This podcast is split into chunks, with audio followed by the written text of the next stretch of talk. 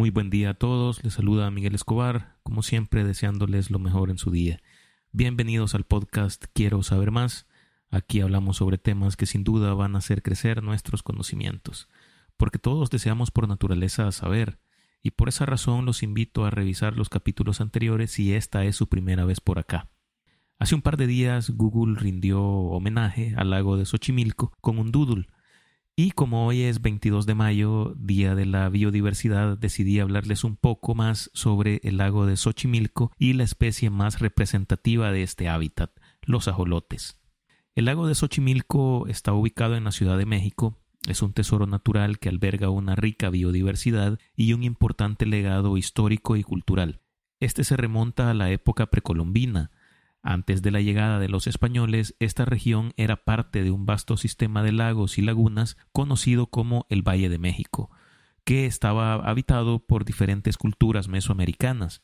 Entre estos cuerpos de agua tenemos el lago de Texcoco y el lago de Chalco, que actualmente ya no existe. Xochimilco, cuyo nombre significa en el campo de las flores, en náhuatl, fue un lugar sagrado y un centro agrícola importante para los pueblos indígenas que lo habitaban. Se cree que los primeros asentamientos humanos en la zona datan de al menos el año 1000 antes de Cristo, y los antiguos habitantes, siendo estos los mexicas o aztecas, desarrollaron sofisticados sistemas de agricultura y manejo del agua. Además, construyeron canales y chinampas, que eran parcelas elevadas de tierra fértil construidas en medio de los cuerpos de agua, también conocidos como jardines flotantes. Se convirtieron en una técnica agrícola emblemática y altamente productiva en la que se cultivaban diversas cosechas, incluyendo maíz, frijoles, calabazas y flores. El lago y sus canales eran vitales para la subsistencia de la población local. Además de la agricultura, los habitantes de la zona aprovechaban los recursos acuáticos como peces, aves y anfibios para complementar su alimentación.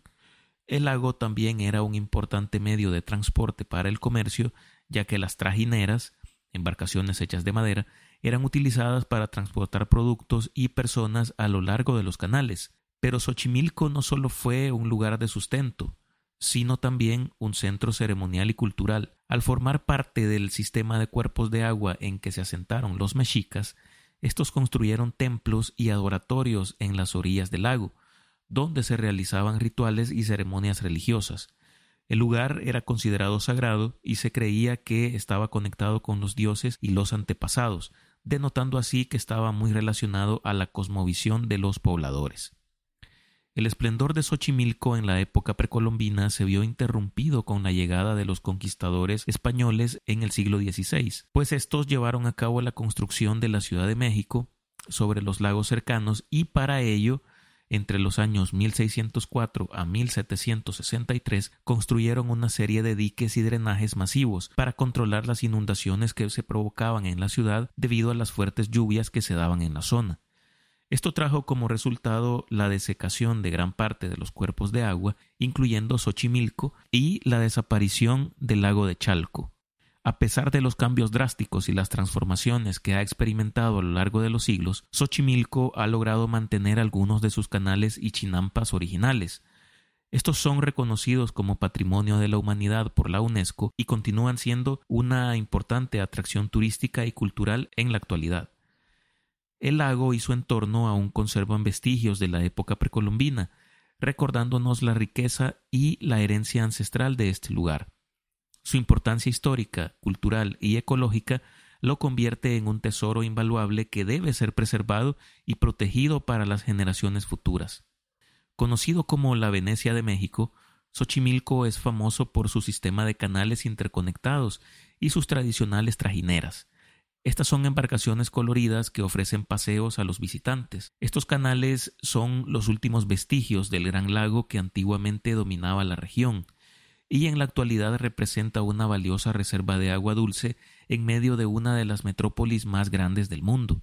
El lago y su entorno son hogar de una asombrosa variedad de especies de flora y fauna. Se estima que alberga más de dos mil especies de plantas, así como numerosas aves acuáticas, reptiles y anfibios.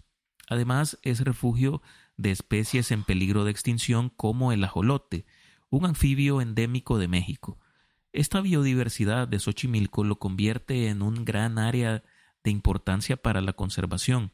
No obstante, el lago enfrenta numerosas amenazas que han debilitado su ecosistema. Una de las principales preocupaciones es la sobreexplotación del agua. La demanda creciente en la Ciudad de México ha llevado a la extracción excesiva de agua del lago, lo que ha provocado una disminución de su nivel y pérdida de hábitats acuáticos. La sobreexplotación también ha llevado a la intrusión de agua salada, afectando la calidad del agua dulce restante. Otro problema grave es la contaminación. Las descargas de aguas residuales sin tratar provenientes de la ciudad y de los asentamientos humanos cercanos han contaminado los canales y han afectado la vida acuática. Además, el uso de fertilizantes y pesticidas en los campos agrícolas circundantes también han contribuido a la contaminación del agua. A pesar de estas amenazas, se han realizado esfuerzos para preservar y restaurar el lago de Xochimilco. Se han implementado programas de tratamiento de aguas residuales y se han promovido prácticas agrícolas sostenibles en las zonas cercanas al lago. Además, se han establecido áreas protegidas y se han impulsado campañas de educación ambiental para concientizar sobre la importancia de conservar este ecosistema único, hábitat de los ajolotes. Los ajolotes, cuyo nombre en náhuatl significa monstruo acuático, son criaturas fascinantes y únicas que habitan en los cuerpos de agua dulce de México. Estos anfibios pertenecen a la familia de las salamandras y poseen una sorprendente habilidad regenerativa. Han capturado la atención y el asombro de científicos y amantes de la naturaleza en todo el mundo. Sin embargo, los ajolotes enfrentan una grave amenaza de extinción debido a la pérdida de hábitat y a la degradación ambiental. Antes de que sus poblaciones se vieran fuertemente disminuidas, el ajolote se distribuía por todo el complejo lagunar del valle, incluyendo los lagos de Texcoco y Chalco. Por ello, el ajolote se encuentra en la categoría de peligro crítico de extinción respecto a su estado de conservación actual. Sus poblaciones en libertad son muy pequeñas, y la principal causa de su reducción en años recientes es la grave degradación que ha sufrido su hábitat natural, principalmente a través de la contaminación de las aguas, pero también por la introducción de especies de peces que compiten o depredan al ajolote. Otras causas de su grave estado de conservación actual incluyen la sobreexplotación y captura como alimento, y sus supuestos usos medicinales que no han sido constatados. Esta especie ha sido objeto de estudio e investigación durante décadas. Su aspecto peculiar con branquias externas, piel rugosa y capacidad de regeneración lo convierten en una de las criaturas más singulares y sorprendentes de la naturaleza. El ajolote es capaz de regenerar extremidades perdidas enteras en un periodo de meses y en ciertos casos estructuras más vitales como la cola, el sistema nervioso central y tejidos de sus ojos y el corazón. Incluso pueden restaurar partes no vitales de sus cerebros. También pueden aceptar fácilmente trasplantes de otros individuos, incluidos ojos y partes del cerebro, restaurando estos órganos externos a su funcionalidad completa.